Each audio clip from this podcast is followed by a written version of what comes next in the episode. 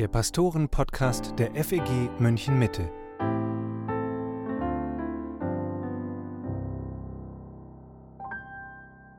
Hallo und herzlich willkommen zum Pastoren-Podcast. Ich bin Matthias Mockler und in dieser Folge geht es um die spannende Frage, warum finde ich in der Gemeinde keine Freunde? Ihr hört es vielleicht ein bisschen am Sound. Ich melde mich ausnahmsweise nicht aus unserem Podcast-Studio. Diese Folge kommt aus Hamburg, wo diese Woche die Evangelium 21 Konferenz stattfindet.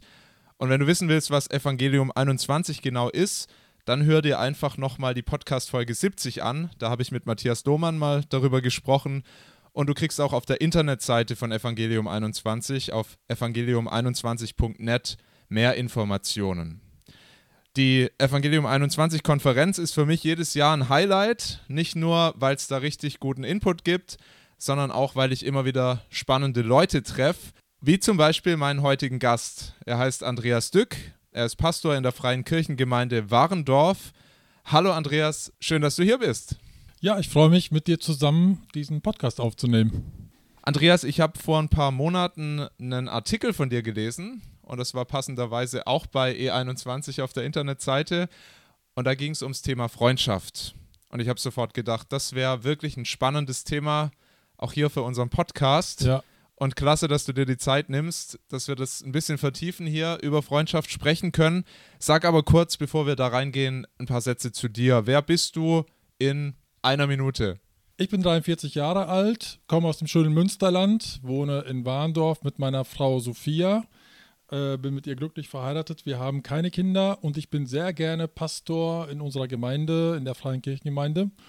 Und äh, dadurch auch konfrontiert mit verschiedenen Situationen, denen Menschen drinstecken, meine eben auch. Und auch das Thema Freundschaft kommt da mit vor. Du hast in deinem Artikel geschrieben, dass Freundschaften unter anderem deshalb oft schwieriger sind als erhofft, weil wir so unterschiedliche Vorstellungen haben. Was ja. ist eigentlich eine echte, eine gute Freundschaft? Und da würde ich dich gerne fragen, was ist denn Freundschaft für dich ganz persönlich? Wie würdest du das definieren? Die Frage ist eigentlich sehr simpel, aber die Antwort gar nicht so einfach, weil ähm, ich mich dann auch frage, wie denken denn jetzt meine Freunde drüber, wenn ich sage, was für mich Freundschaft bedeutet. Aber ich würde das mal so in diesen Begriffen benennen wollen. Hm, es hat was mit Vertrautheit zu tun, dass man auf eine gewisse Art ähm, ungeschützt miteinander reden kann, ohne jedes Wort auf die Waage legen müssen. Zum Beispiel, das wäre äh, das wär wichtig, auch dass es eine Art Schnittmenge gemeinsamer Themen gibt ähm, und auch Interessen. Ja, dass man gerne Zeit miteinander verbringt und einander in der Not ähm, nicht hängen lässt. Ich merke schon, du hast ein bisschen Sorge, dass Freunde von dir das jetzt auf dem Appellohr hören und dann ja. sagen, er schickt uns jetzt über den Podcast Botschaften, was wir jetzt tun sollen. Eine Zukunft. einmalige Gelegenheit. Ich finde, du hast in deinem Text unglaublich gut die Spannung beschrieben, die es bei dem Thema Freundschaft gibt, vor allem in der Gemeinde. Auf der einen Seite schenkt uns Gott als Christen allerbeste Voraussetzungen, wirklich gute und aufopfernde Freunde zu sein. Und auf der anderen Seite machen wir uns in der Gemeinde oft gegenseitig Vorwürfe, wie wenig freundschaftlich, wie wenig liebevoll wir doch sind und immer wieder gehen auch Leute aus der Gemeinde, weil sie sagen, das ist doch alles hier nur oberflächliches Geschwätz, das klingt ganz fromm, aber wenn man dann mal tiefer schaut, wenn es hart auf hart kommt, dann geht es bei den Christen auch nicht anders zu als in der Welt. Auch das gibt solche Vorwürfe an die Gemeinde, ihr seid mir Liebe schuldig geblieben. Was würdest du sagen, wo kommt diese Spannung her zwischen diesem, ja, diesen wunderbaren Möglichkeiten, die Gott uns schenkt, und dann der Realität, wie wir das oft in der Gemeinde dann doch erleben, dass es doch so unvollkommen ist. Hm. Ja, es fängt vielleicht mit der Frage an, die du mir gerade gestellt hast. Was ist dann eigentlich Freundschaft? Ähm, ich habe dafür einige Begriffe gefunden, aber ich würde sagen, dass jeder Mensch Freundschaft anders definiert und unter Freundschaft etwas anderes vorstellt. Und es ist sehr schwierig, das miteinander zu synchronisieren, dass wenn ich sage, ich habe einen Freund, dass alle dasselbe drunter meinen und deswegen glaube ich auch, dass die Definition von Freundschaft, die Vorstellung, was ist Freundschaft, so ein erstes Hindernis sein kann. Dass, ähm, wenn der eine sagt, du bist mein Freund, der andere es noch lange nicht sagen kann. Ähm, also ich, ich habe halt in letzter Zeit immer wieder auch ähm, Menschen kennengelernt, die eher so aus der südlichen Hemisphäre kommen Und dort ist man viel schneller Freund und wird auch als Freund angesprochen. Man kennt sich vielleicht erst zwei Tage und schon bin ich sein Freund. Ähm, wie im Norden sind da etwas kühler und distanzierter. Ähm, und, und, bei uns ist Freundschaft etwas sehr Spezielles, mehr etwas sehr Besonderes. Und das macht es auch schwieriger, weil es sehr schwer ist, die genaue Vorstellung von Freundschaft zu treffen, ähm, sodass der andere sagen kann, ja stimmt, das ist Freundschaft. Also da, da fängt es manchmal auch äh, schon an, dass jemand sagen würde, ich habe keine Freunde, aber andere würden sagen, ich bin doch dein Freund warum siehst du das nicht so? Und der andere wird sagen, ja, weil ich mir Freundschaft anders vorstelle. Ich finde das eine ganz spannende Beobachtung. Das erlebe ich tatsächlich sogar in meiner Ehe, wenn ich mit meiner Frau spreche, dass ich sagen würde, das sind doch deine Freundinnen und dass sie aber bei manchen eben sagen würde, da gehört für mich noch mehr dazu. Ja, also das ja, genau. ist eigentlich, also es ist wirklich, wir definieren das unterschiedlich. Ist mir da besonders aufgefallen. Ja, und das merke ich auch bei, ähm, das merke ich in Gesprächen, dass Leute sagen würden, ich versuche ein Freund zu sein, aber der andere sieht es nicht, so nimmt es nicht so an und mehr kann ich nicht geben. Und da hört es dann auch schon auf, bevor es richtig anfängt. Das ist auf eine gewisse Art tragisch, aber ist wahrscheinlich normal, weil wir Menschen eben sehr unterschiedlich geprägt sind. Und auch die Vorstellung von Freundschaft gehört damit zu. Ähm, das andere, äh, was dazu kommt, ist, dass wir nicht zu allen Menschen eine gleich intensive Beziehung haben können. Ich habe das so vorgestellt, ähm, als, als wäre es ein Kegel der sich nach unten zuspitzt. Oben haben wir mehr die oberflächlichen Beziehungen, das sind vielleicht die Kollegen, die Nachbarn, das sind vielleicht Menschen, die wir immer wieder mal treffen. So, ne? Und je, je enger das so ins Herz geht, also je mehr es meine Herzensthemen sind, desto weniger Menschen haben auch Platz. Es ist unnatürlich, dass ich über meine tiefsten Bedürfnisse, Ängste und Sorgen und Hoffnungen und Träume mit allen Menschen reden kann. Das ist nicht normal. Und ich glaube, dass man sich manchmal so vorstellt, als müsste man das trainieren äh, oder erwarten, dass man mit allen möglichst offen sein kann. Das geht aber nicht.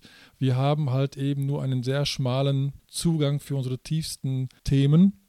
Und weil wir nicht zu allen Leuten eine gleich tiefe Beziehung haben können, sind Freundschaften dann auch nicht möglich, weil eben sehr wenig Menschen Freunde sein können auf einer sehr tiefen Ebene. Das kommt dazu. Und das Dritte, was ich nennen würde, ist für uns als Christen, das ist eben unser Herz, das nicht nur von Gott geprägt ist. Wir sind eben nicht nur Ebenbilder Gottes, sondern wir sind auf eine gewisse Art verunstaltet ähm, durch Sünde, durch Egoismus. Und unsere Prägung ist eben nicht nur, wie kann ich dem anderen ein guter Freund sein, sondern wir sind voll mit Erwartungen, äh, Enttäuschungen, aus diesen Enttäuschungen kommen neue Erwartungen dazu, auch Frust. Und das ist so eine Spirale, die, die einen runterziehen kann, wenn es darum geht, Freundschaftsbeziehungen aufzubauen. Und ist ein echtes Problem, dass wir keine guten Beziehungen aufbauen können. Gerade der letzte Punkt, den finde ich nochmal ganz spannend, weil das eine ist ja, dass wir alle auch noch Sünder sind, dass da noch, also in uns das auch drin ist, dass es uns immer noch dahin zieht, Dinge zu tun, die Gott nicht gefallen. Und auf der anderen Seite sind wir natürlich auch Opfer geworden davon, dass andere an uns sich versündigt ja. haben. Und manche haben das ja nie richtig gelernt. Wie, wie sieht eigentlich eine gute Freundschaft aus? Ja. Auch weil sie gemobbt wurden, ausgegrenzt wurden. Sehr ähnlich auch, was man in der Herkunftsfamilie gelernt hat. Ja, klar. Ähm, und man möchte es vielleicht gerne, aber es fehlen die Vorbilder. Man hat es nie wirklich gelernt. Das heißt, ich fasse mal nochmal zusammen, wo die Probleme liegen. Das eine sind unterschiedliche Erwartungen, hast du gesagt. Außerdem sind wir begrenzt, was unsere Beziehungsfähigkeit angeht. Ich ja. kann nicht jeder Manns, jeder Frau's Freund sein. Und drittens macht uns Probleme, dass wir alle noch zur Sünde neigen. Wir mhm. sind immer noch egoistisch und das bringt auch Probleme in Beziehungen. Mhm. Müssen wir vor dem Hintergrund unsere Erwartungen an Freundschaft dann vielleicht einfach runterschrauben und sagen, na, so toll kann es dann halt nicht werden. Also ich glaube, dass wir alle eine Sehnsucht nach Beziehungen haben, die wir Freundschaft nennen. Und das ist völlig normal. Ähm, das macht uns als Menschen ja aus, dass wir soziale Wesen sind, dass Gott uns so geschaffen hat, dass wir eben eigentlich vom Wesen nicht Einzelgänger sind, dass wir uns mitteilen wollen, dass wir auch Dinge hören wollen von Menschen. Und ähm, dieses Label Freundschaft ist eines, das wir mit diesen Dingen beladen oder das wir damit belegen. Daher glaube ich, ist es normal, dass wir Freundschaften suchen und haben wollen. Die Frage ist nur, welche Art Freundschaften suchen wir, welche Art Beziehungen suchen wir. Und ich glaube, man kann es eben nicht abstellen, sondern es ist eine Frage des Umgangs mit diesem auch oft schwierigen Thema. Jetzt kenne ich auch in unserer Gemeinde manche, die sagen, ich habe wirklich gar keine echten Freunde. Mich hat es neulich in einer Gebetsrunde sehr bewegt, muss ich sagen. Da hat einer gebetet, das war so eine Männerrunde und er hat dann gebetet, Vater, du weißt, wie lange ich schon dafür gebetet habe, echte Freunde zu finden. Und ich danke dir, dass ich hier in dieser Runde zum ersten Mal solche Freundschaften erleben darf in der Gemeinde. Das hat er offensichtlich vorher noch nicht erlebt. Und ich ahne, dass er nicht der Einzige ist, sondern dass es vielleicht mehr so geht, als man denkt. Was rätst du jemand, der da einen echten Mangel spürt und der sagt, meine Beziehungen, auch in der Gemeinde, die sind so oberflächlich und ich wünsche mir das so, echte Freunde zu finden? Was kann ich tun? Ja, ich glaube, dass es sinnvoll ist, die Beziehungsebenen äh, neu aufzudröseln. Also was meine ich damit? Ich glaube, dass wenn Gott uns sieht und wenn Gott uns zur Gemeinde hinzufügt, dann hat er nicht einen riesigen Freundeskreis im Sinn, dass wir alle Freunde miteinander werden, weil das Thema Freundschaft ist in der Bibel gar nicht so eng definiert oder so gut wie gar nicht definiert. Was Gott von uns möchte oder was er für uns sieht, ist eine Gemeinschaft von Menschen, die Teil eines Volkes Gottes geworden sind, Teil einer Familie geworden sind und das ist viel klarer definiert in der Beziehung als Freundschaft. Und ich glaube, es wird uns allen gut tun, wenn wir einander mit der Erwartung begegnen, wir sind Geschwister. Wir sind erlöst in eine große Familie hinein. Wir sind erlöst zu einem Volken. Wir haben eine Identität bekommen, die unabhängig von meinem Freundschaftsverständnis klar ist. Und ähm, genauso wie Familien sehr unterschiedlich sein können mit ihren Schwierigkeiten, mit ihren Werten, ähm, mit ihren Sehnsüchten, mit ihrer, mit ihrer Prägung. So können Gemeinden eben auch auf eine gewisse Art unterschiedlich sein oder auch Familienprobleme mit sich bringen, aber es ist immer noch Teil einer Familie zu sein. Und das ist der Punkt, dass niemand in der Gemeinde wirklich einsam sein muss. Vielleicht vermisse ich da die Freundschaft, aber zunächst einmal sieht Gott mich als Teil seiner Familie.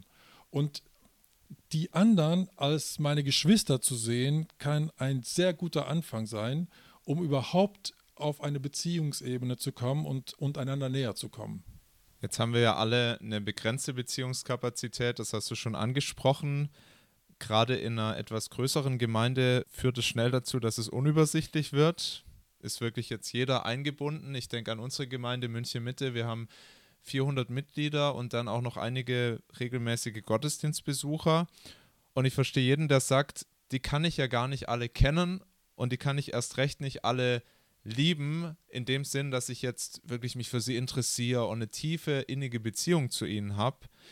Hast du eine Idee, wie man das schafft, dass dann keiner durchs Raster fällt? Weil das ist ja die große Gefahr. Wir sind dann eine große Familie, wir, wir versammeln uns zum Gottesdienst und doch sind da Leute, die fühlen sich sehr einsam in dieser großen Gemeinde. Ich glaube, das trifft nicht nur auf eine größere Gemeinde zu, sondern auf jede Gemeinde. Ähm, wir können nicht eine gleich enge Beziehung haben zu jemandem selbst, wenn wir in einer 50-Mann-Gemeinde wären. Da hat man nur die Illusion, es funktioniert besser als in einer größeren. Aber der große Vorteil ist eben, wenn ich in einer Gemeinde bin, dann sind ja innerhalb einer Gemeinde Netzwerke, in die ich einsteige. Zum Beispiel die Kleingruppen. So gut wie jede Gemeinde hat Kleingruppen. Und es kann sein, dass jemand sagt, nee, da möchte ich nicht hin. Ich möchte lieber gute Freunde haben, mit denen ich mal abends was unternehmen kann oder äh, die mich einfach so besuchen oder, oder mit denen wir ähm, Hobbys nachgehen oder so. Okay, dann ist die Frage, ob eine Gemeinde das leisten soll. Ich glaube, dass wir als Gemeinden zunächst dafür da sind, Geschwister ähm, geistlich zu versorgen und dann gibt es viele Möglichkeiten, in die Freizeit hinein, in das persönliche Leben hinein zu wirken und was zu machen. Deswegen glaube ich, dass es für jeden möglich ist, ob man nun Teil einer 50-Mann-Gemeinde ist, einer 400-Mann-Gemeinde oder 1000-Mann-Gemeinde, in einer Kleingruppe zu sein, wo man die 10, 12 Leute sehr gut kennt und ähm, auf die man sich einlassen kann. Und wenn man sich in, im Gottesdienst trifft, sagen kann, das sind meine Leute, da kann ich mal nachfragen. die sehen auch mich, die sagen auch Hallo, ich sage ihnen Hallo. Das andere sind zum Beispiel äh, Dienst in der Gemeinde. Also es gibt eine Menge zu tun, es gibt immer wieder Anfragen, kann jemand hier mit anpacken, hier mit helfen. Das können jetzt vielleicht auch Bereiche sein oder Aufgaben, die sind sehr unsichtbar und unscheinbar, aber es ist eine unglaublich gute Möglichkeit, Menschen kennenzulernen und nicht nur irgendwie was Spaßiges miteinander zu machen oder auch zu wollen, sondern miteinander etwas ähm, erreichen zu wollen. Und auf einmal verabredet man sich und trinkt nachher nochmal einen Kaffee oder macht irgendetwas. Also man sollte die Auffahrrampen nutzen, die eine Gemeinde bietet ähm, und dort Beziehungen knüpfen.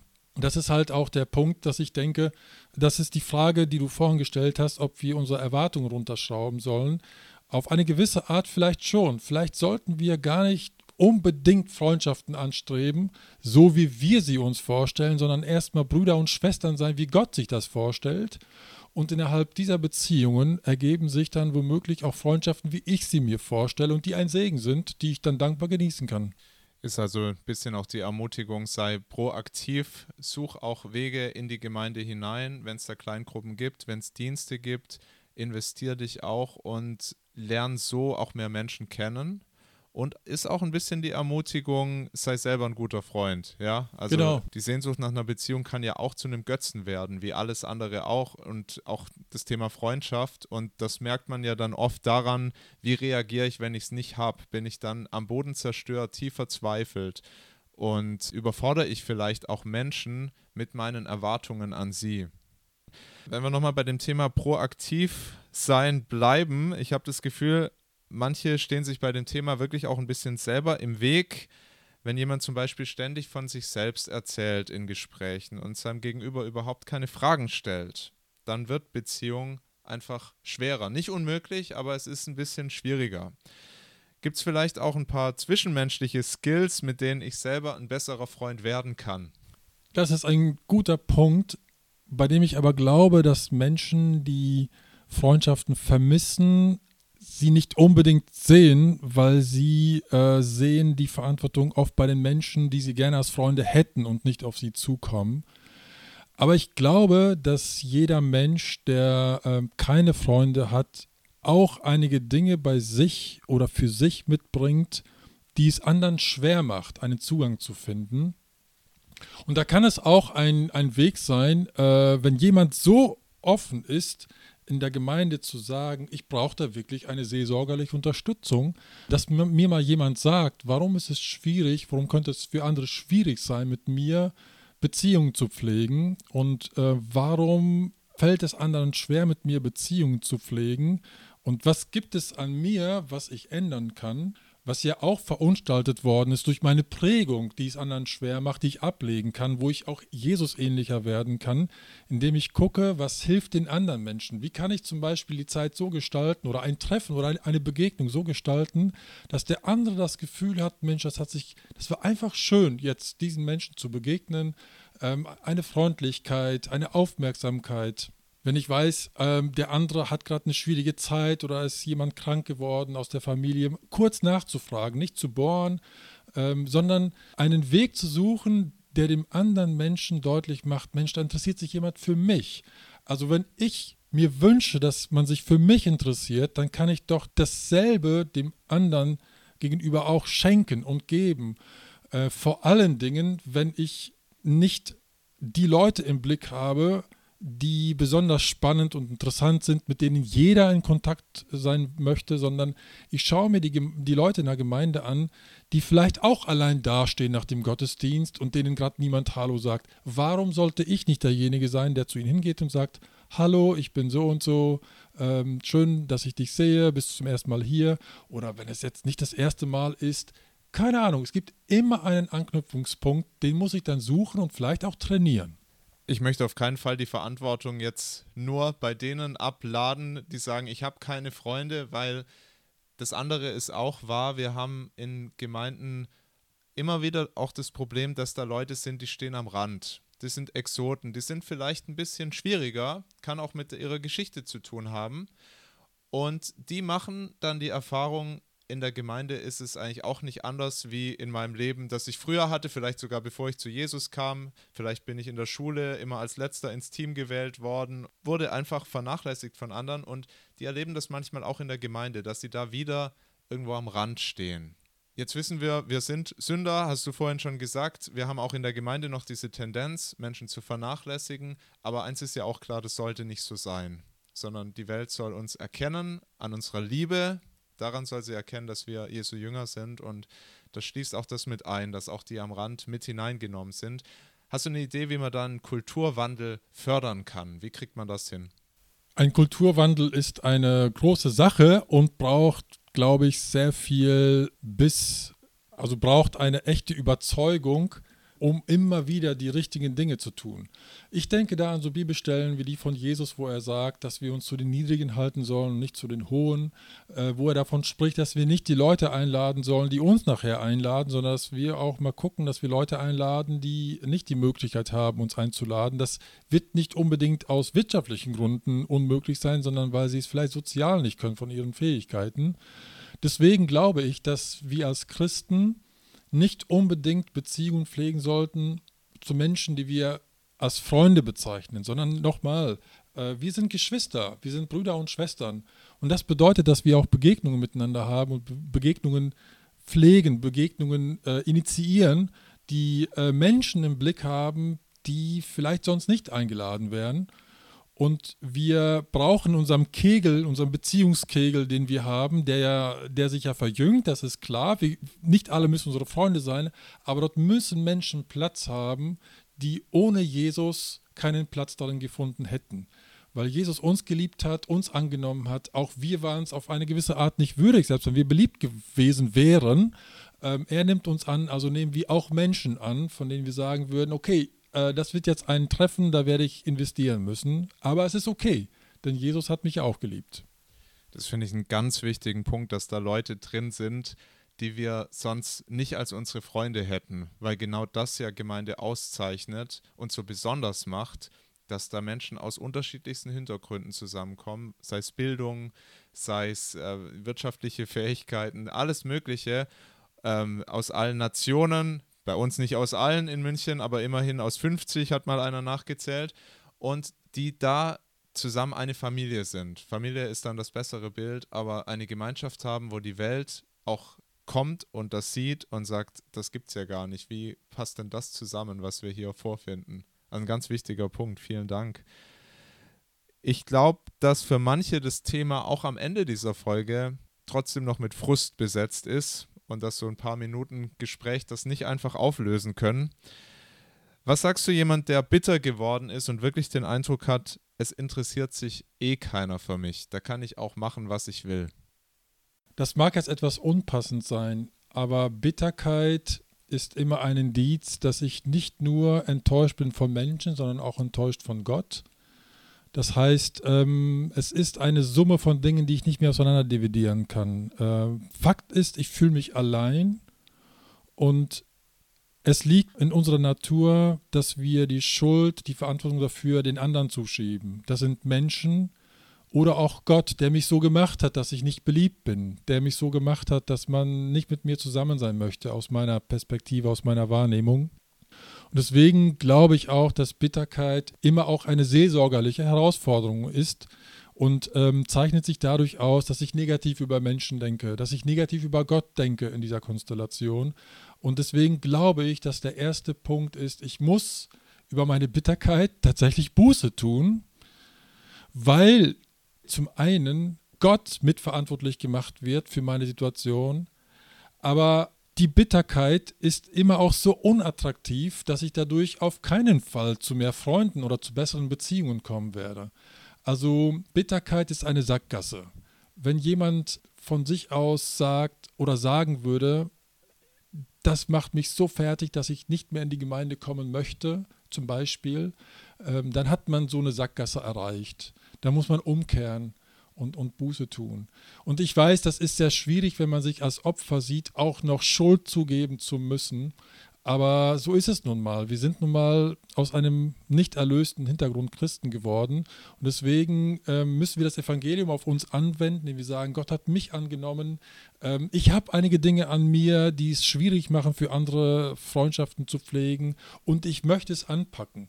Und ich glaube, was, was immer gehen sollte in einer Gemeinde, dass jemand, der sich einsam fühlt, sich an jemand, also einen Hauskreisleiter, an einen Ältesten wendet und sagt, ich habe damit echt Mühe, aber ich möchte daran arbeiten und die Dinge vor Gott hinlegen und ich glaube, dass Bitterkeit überwunden werden kann und auf einmal merkt man, dass die anderen Menschen gar nicht so ablehnend sein, sind und vielleicht ist es tatsächlich mein Anspruch, meine Forderung, die ich stelle, die es für die anderen unmöglich gemacht hat, sie zu erfüllen. Und so bin ich in diese Sackgasse reingekommen, der ich mich einsam fühle. Das war sehr, sehr wertvoll, dieser Hinweis noch zum Schluss. Ich äh, möchte es auch nutzen, um unsere Gemeindemitglieder zu ermutigen, wenn du sagst, das ist meine Situation, ich bin bitter geworden darüber, dass ich keine Freunde hier habe, keine tiefen Beziehungen, diesen Ratschlag von Andreas ernst zu nehmen und zu sagen, da spreche ich mal mit jemand drüber, vielleicht auch mit einem Pastor, ich lade dich herzlich ein und wenn du woanders zuhörst, auch da hast du hoffentlich eine Gemeinde und ich ermutige dich, geh auf jemanden zu, öffne dich ähm, und gesteh dir das auch ein. Ich bin da bitter geworden, aber ich würde das ähm, ja unterschreiben, was du sagst. Bitterkeit ist auch eine Anklage gegen Gott. Gott, du hast einen Fehler gemacht, du hast mir nicht gut geführt, du hast mir nicht gut gemacht und das ist auch was, was wir aufarbeiten müssen und was auch heil werden darf mit Gottes Hilfe. Genau. Andreas, das war sehr spannend, sehr erhellend. Ich danke dir für die Zeit, die du dir genommen hast am Rand der Evangelium 21 Konferenz, auch für den Artikel, den du geschrieben hast und den werden wir natürlich auch in der Podcast-Beschreibung verlinken. Da kann man den dann nochmal nachlesen. Matthias, vielen Dank dir für dieses Gespräch. Und das war der Pastoren-Podcast für heute. Wenn dir die Folge gefallen hat, dann freuen wir uns, wenn du sie jemand weiterempfiehlst und du kannst den Podcast auch bei Spotify bewerten und abonnieren. Zum Schluss noch die Einladung. Wenn du eine Frage hast, über die wir hier mal sprechen sollten, dann schreib uns doch gern. Unsere Mailadresse lautet pastoren-podcast.fegmm.de und du findest auch die nochmal in der Podcast-Beschreibung. Wir hören uns nächsten Samstag wieder, wenn du magst. Bis dahin, danke, dass du zugehört hast und Gottes Segen.